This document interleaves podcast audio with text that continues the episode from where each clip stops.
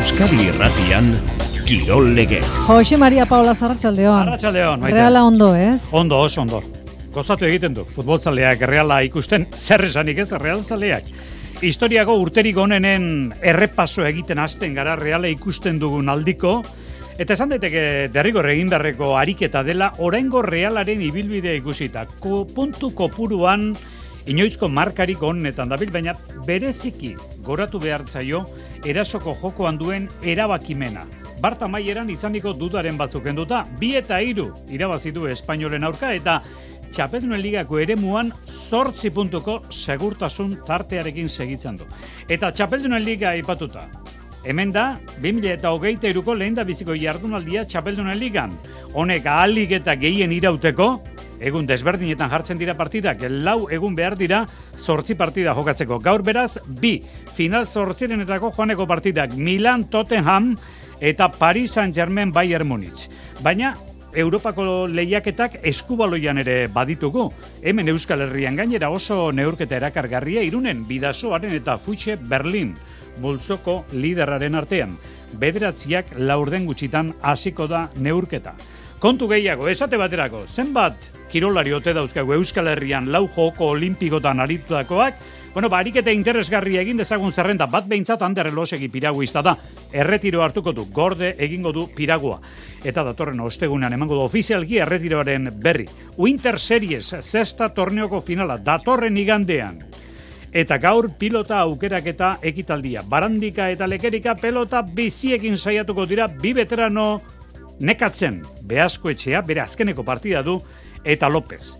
Eta berezkoetan, buruzburuko txapelketa nagusian, Darmen Drail eta Gixandit sartu dira egokitze kanporaketan. Darmen Drailek, peio larralderen aurka jokatuko du eta Gixandutek ospitalen aurka horiek irabazi behar gero garaileek final aurrekotan Dukazuren eta Luis Sánchezen kontra jokatu alizateko. Ongi etorri entzuleo garratxaldeon, zeharo gozagarri bihurtu da demoraldi honetan reala ikustea. Demoraldi honetan ere bai, esango dute batzuk. Bueno, joko maila, baliabideak eta kemena erabakigarritasuna, etengabe aurkariaren atearen bila ibiltzeko. Horiek behintzat badira, realak astero erakusten dituen armak, gehiago ere izango dira noski. Espainolen zaleian bi eta iru irabazitu bart realak, Imanol entrenatzailea ospindu du. Azken tartean espainolek reala dantzatu izana, baina Ospina gozpin, ez dirudu irrealak auldadearen zirkin handirik erakusten duenik. Ondorenak segidan, maitan urbeta, Arratxaldeon. Arratxaldeon, Jose Mari hori da ez du utxik egine, Bart Realak eta aurkari zuzenek ezala xe garaipena eskuratu dute irugarren postuari tinko helduta jarraitzeko atletik hori lau puntu ateratzen dizkio une honetan eta sortzi bosgarrena den betizi nabarmentzekoa da Reala etxetik kanpo erakusten ari den fidagarritasuna, amaika partidetatik bi bakarri galdu baititu eta sortzi irabazi etxetik urrun puntu gehien bildu dituen bigarren taldea da. Reala Bart markagailuak erakusten duena baino erosoago aritu da Korneian izan ere Azken ordu laurdenean korapilatu zaio neurketa, ordura arte talde perikitua hankapean ibili eta gero atxeen aldira eta bat aurretik iritsi da markagailuan reala, kubok hogeita irugarren minutuan egindako golari esker, partida erabakita usteko hainbat aukera izan dituzte, txuri urdinek lehen zati horretan, baina ez dute ba Álvaro Fernandezen atea gehiagotan zulatzerik izan. Bigarren zatian bai, berrogeita maikagarren minutuan sorlotek, eta irurogeita bian, take kuboren erdirak eta kabrerak buruz e, saretara baloia bidalita, utxe eta iru jarri da horretik reala. Espainol berdegunetik desagerrara zidu talde txuri urdinak lehen irurogeita minututan, baina hortik aurrera neurketa aldatu eginda. Imanolek aldaketak egin ondoren, taldeak tokia galdu du soropilean, eta bizia eman dio espainoli, darderrek irurogeita mairugarren minutuan, eta olibanek larogeita zazpian egindako golen ondotik, ordulariari begira amaitu du partida realak hori dela eta, irabaztearekin pozik egonarren, aserre mintzatu da edabideen aurrean Imanol. Posik, e, iru puntua lortu ditugu loako, baina baita ere azarrez, zehati, bueno, ezin du pasaba olako partida bat, horren e, nabarmen, aredioak e, gainetikan pasa ondoren, azkenengo e, amar minutuak ez zaizkit bat ere gustatu, eta, bueno, alde horretatik, e, ba, bueno, azarre. Aserren neurketa maieran imanol eta kezkatuta zubimendirekin donostiarrak orkatila biurritu duelako momentuz realak ez duet donostiarraren e, orkatila horren inguruan inolako notiziak elarazi. Zubeldiak berriro ere infiltratuta jokatu duela ere santzuen oriotarrak, baina albiste honak ere badaude Josemari, eta horiek merinoren eta solaren berragerpenak izan dira, iruindarrako gehi minutu jokatu ditu, amar berriz e, donostiarrak realaren urrengo itzordua, larun batean izango da realearenan zeltaren kontrarratxaldeko ordu bietan. Osasunak eh, Real Madrid izango du datorren astebukaeran aurkari, baina gaur osasunak taldeak atxeden eguna du notizia zera da klubak berri mandu sadarrek bost G teknologia prest izango duela laster, eta horrek diru irabazia egarriko dizkiola taldeari. Eta datorren igandean Madrilgo beste talde handiaren kontra, Uanda zelaian atletikek atletiko Madrilen kontra. Ogeita emezortzi puntu Madrildarrek, ogeita amabi bilbotarrek. Atletikek bere oiko elastikoarekin jokatuko du, hau notizia da, ala erabaki dute Madrildarrek, atletik aurten eunda hogeita bosgarren urte urneko ekitaldiekin dabilelako. Lezaman izan dugu gaur ariz gailastegi, Arratxaleon, Ariz. Arratxaleon, Jose Bueno, orain asmo alitzateke, mm irugarren garaipena kateatzea Madrilen. Hori da, Kadizen eta Balentzaren eh, kontrako garaipenek arnaza eman diote talde zurigorreari eta eta bitxia izan da, eh, izan ere joko aldetik e, gabeziak gehien erakutzi duenean ailegatu dira garaipenak, duela gutxira arte, ba, zurigorriek sortzen zituzten e, aukerez, ateratzen zituzten e, korner kopuruez eta azken finean ba, taldeak zuen e, jo falta zeari ginen, e, irabaztiko adina joko zuela bai, baina erainkortasuna falta zitzaiola eta azken bi partidetan e, aldiz, ba, oiko baino aukera gehiago eman dizkio kontrarioari eta hala ere irabazi egin du Bujadim eh, Boskobek eh, famatu egin zuen eh, aritik tiraka futbola horrelakoa dela esan digu Mikel Bezgak. Gia da, ba, futbola horrela dela eta batzutan e, e, fine zaudenean, edo oso fine zaudenean, ba, iru puntu horiek eta efikaziarekin ba, ba, gola sartzituzu ez. E, nik uste garrantzitsuena dela e, taldea ondo dagoela, e, indartxu eta bueno, e, seriotasun horren, horretan ba, edozein kontestutan ba, ba, iru puntu horiek ba, lortzea uste garrantzitsua dela. Azken e, zei puntuak epilatuta, zeigarren postutik, puntu bakarrera jarri da atletik, beraz Europara gerturatu da, baina ez da nahikoa, sasoia maitu bitartean, askoz gehiago irabazi beharko ditu, irurogei punturen bueltan egoten baita Europa Ligarako txartela. Ba, ez dirudi, eh, Uanda Metropolitaneo zelairike aproposena denik, e, garaipenak ekateatzen e, jarraitzeko, ba, kigu zer den Atletico Madrid, Atletico Madridek ez du jokaundirik erakusten, nora ezean dabilela dirudi zarri, baina azken segunduan eta sufrituta baldin bada ere, aurrera ateratzen ditu partidak. Bezgak ausardia eskatu dio taldeari koltsoneroei aurre egiteko. E, Lehen da bizi e, defentsan e, indartxu eta oso kontzentratuta egon, eurek e, dozein jokaldian e, ba, min egin dezakete eta beraz ba, ba, bertan e, porteria e, zeron mantentzea ba, oso garrantzitsua izango da iru puntu edo zerbaitan bertatik lortzeko. Eta gero ba, gu garena izatea, ez? E, talde bat e, beldur barik juten dena, e, ba, vertikalak izan, e, euren area bilatu eta e, golak, e, golak sartu ba, iru puntuak e, ba, ona tortzeko. Lezamako lanzaioaren lehen ordu laurdena ikusteko aukera eman digute Josemari eta han ez tira Inigo Martinez eta Ander Herrera agertu erdilariak ezuntza ustura txiki bat dauka eta ezin izango du igandean jokatu eta ondarrutarra ere ba estela osatuko dirudi. Bueno, Aritz ondorioak utzi ditu Atletikek Valentzian jarri dute beste entrenatzaile bat. Oraintxe egin dute publiko. Mm Ruben Baraja, gogoan izango duzu, jokalari bai, izan bai. dakoa.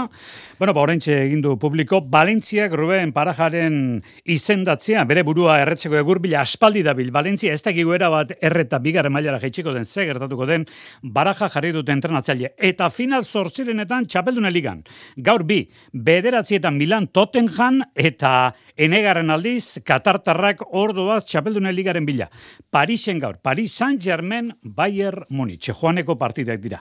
Eta goi mailako eskubaloia Euskal Herrian, Europa Ligako demultzoan, bidasoa girunen, Fuixe Berlin taldearen aurka du, gaueko bederatziak laurden gutxitan partida.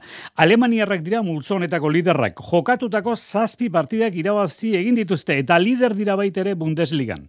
Bidasoa gala ere, gogoan izan, hainbestean egintzio laurre taldeari Alemanian inaki berastegi gaurrekoak. Multzoko liderra den eta partida guztiak irabazi dituen eh, talde izango dute kontrario irundarrek. Futxe Berlin, Alemaniarrak denboraldi bikaina egiten ari dira Europan zein ligan eta bolada bikainean daude. Lehen itzulean Berlinen etxeko taldea goita malau eta goita bedratzi nagusitu zen. Aurkari oso zaila dutela azpimarratu digu gorka nieto bidasoako jokalariak. Oso zaila izango dela, ba, e, talde hontan top mundialeko jokalariak dauz, eta maila osonean daude, Bundesligan oso paperona egiten ari dira, gainera e, Matias Gitzel berre eskuratu dute e, joanean etzuna jolastu, eta, bueno, ba, saiatuko gara alegun guztia egiten, Bidazo aldiz, sasoiko momenturik zaienetako batean murgilduta dagoela esan liteke, bi porrot kateatu baitituzte astebeteko epean aguasantas milanezaren aurka Europan, eta pasaden ostiralean asoba ligan kangasen kontra. Etxean indartxu eta sendo ari delako, baina etxetik kanpo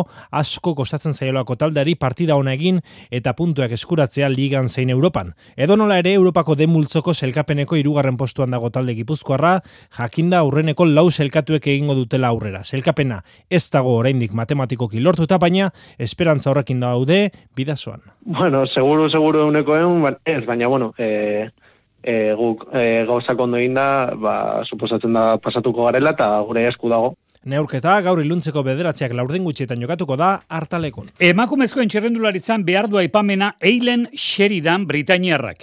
Atzo hiltzen laurogeita emeretzi urte zituela. Sheridan da askoren ustez, txerrendularitzaren historian egonden erlojuaren aurkako espezialistarik handienetakoa. Britainia handian maitza aipatu izan dira aurreko mendearen berrogoiko eta berrogeita amarreko amarraldietan Sheridan jarritako markak. Bata aipagarria da oso, mila bederatzireun da berrogeita bederatzean Yorkshire ziren, amabi orduan, irueun eta lauro geita iru kilometro egin zituen ekoa. Xeridan, amabost urterekin asisten bizikletan, hogeita birekin profesionala zen, hogeita irurekin familia izan, eta handik zazpiestera bizikletan zen berriro. Atzo hiltzen, eilen xeridan, laurogeita emeretzi urte zituen eta urtengo urrian beteko zituzken eun urte. Eta gizon eskoetan zer, bueno, ba, gizon ba protagonista. Tadei, Pogatxar, Xaberu Xabiaga, Arratxaldeon. Arratxaldeon, Xamari. Nagusi izan zen atzo jaengo olibondoetan, urteko lehen biziko lasterketa zuen.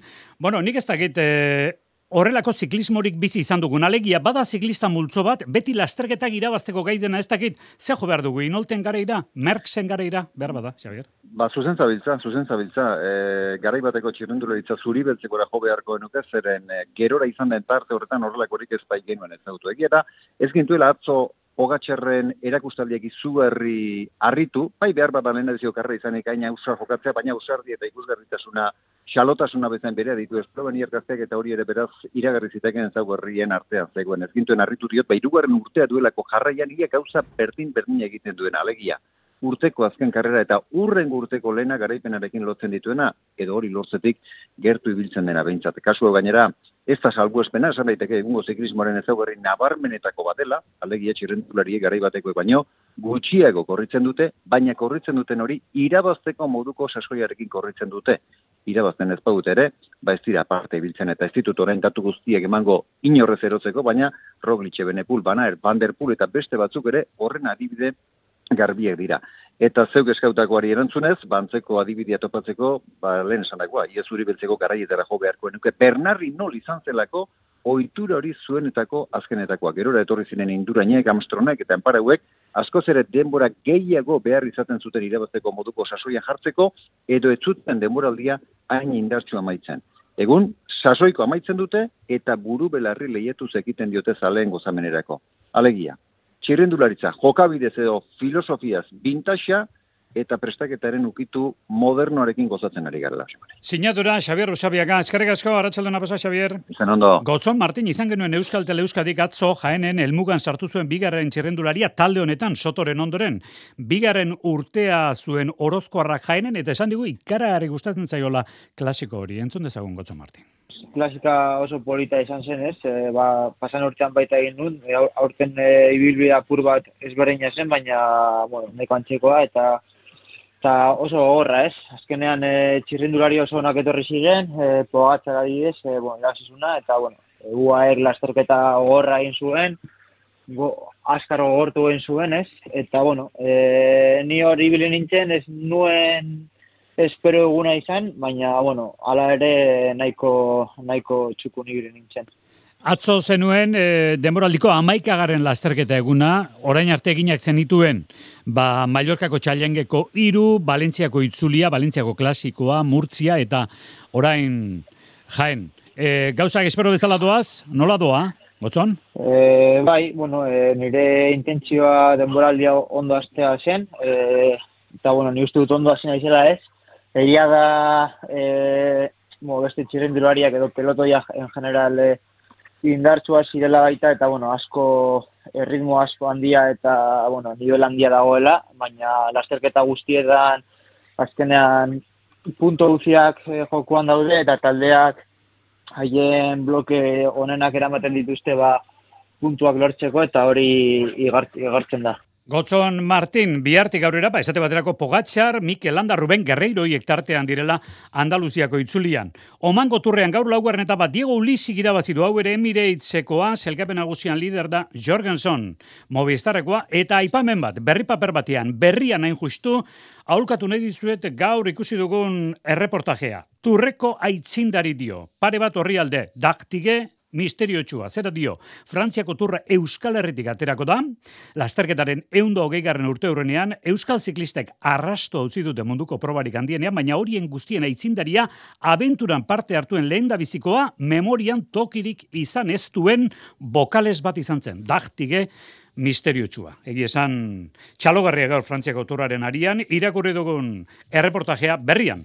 Arritxu Gernikan izan da gaur, datorren igandean Winter Serieseko finala da, eta gaur aukeraketan, Arritxu, Arratxaldeon. Baita zuri ere. Zemandu aukerak horrek. Ba begira, lau pilotaria hon ikusi ditugu kantxan, eta gian, urdurien egon behartzuena lasaien zegoen. Bi esku poltsikoetan sartuta, lasai asko ikusi dugu, igandean agurreko partida jokatzera doan Diego Beasko etxea. Eta berak alaxa aitortu digu, urduritasuna final aurrekoan izan zuela, haundia gainera, helburua finala jokatzea zela, eta hori lortuta, orain igandeko finalari begira, lasai dagoela. Bai, niretzako importantinea do helburu nagusi zena e, finalien egoti esan, e, banao finalien, da, bueno, oin, e, ba, un, egun politxe, agur e, berezi bat eta poli bat niretzako, da, bueno, nik uste dut urdirtasunek hor final ertzen zin dauzela danak. Lasai, lasai egi, espero ez ez, baina berak ere esan du, aktibatu beharko duela, bera egurtu nahi bai dute aurkariek Imano Lopezen joa saiesteko. Imano Lopez ondo eta gogotsu da iganderako jakitun aurkariek nola jokatu nahi duten. Garbi ikusi da hori aukeraketan, materiala salatari. Beaskoetxeak eta Lopezek pilota motelak hartu dituzte, barandikak eta leterik, lekerikak biziak unai lekerikak esan digu, zergatik eta zertarako. Bai, bai, er, semifinaletan goiko etxan da kontra jolastu benun eta taktikie ba, di, e, diferenti zengoa. E, López ebiteko gu, intenteko gu ba, Diego hori ataketan, horre eurreko kuadroatan e, amaitzen, ze pelotoan e, azten bagaren e, Lópezen kontra, ba, asko galtzeko guz. López lako pelotari batek gogorre motuntzela pelotiri eta gaina defentsa mai pelota asko saltzen dela, ba, bueno, hori aldala hori ebite da ia di hori ataketa matxegun.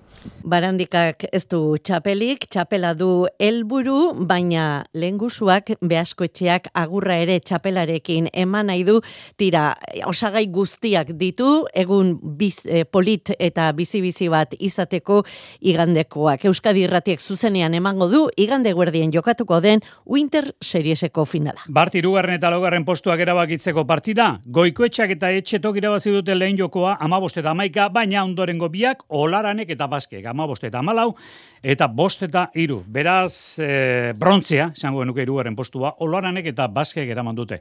Iragarketara joan aurretik, ustez, baiestatzeko moduko bi albiste hon. Lasok zei izan zuen aurreko igandean, badirudi sustua.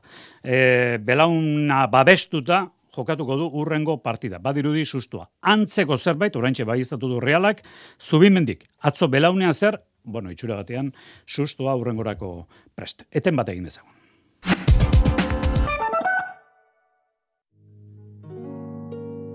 Elbira Zipitria emakume txikia bezain erraldoia izan zen. Goitik bera abertzale, fededun eta euskaltzale. Euskal pedagogiaren aitzindaria. Etxe etxe antolatutako ikastola bat zen. Baina noski hau guztia klandestinitate oso osoan. Garairik latzenetan ere. Egiten genuna, mm, bagenekien, mm, ezin zitekela egin. Etengabe jardun zuena. Iritsi da zure momentua. Elbira Zipitriari buruzko dokumentala. Gaur gauean, estrenaldia ETV baten. Bertako Bertakoren arrisku orotako zerbitzua igogailuen mantentze lanetarako. Espero zenuen erosotasuna, hilean eun euro bakarrik ordainduta. Aurrekontu eskatu eta satos bertakora. Bertako, liderrak zuri esker. Bertako Euskadi Irratia.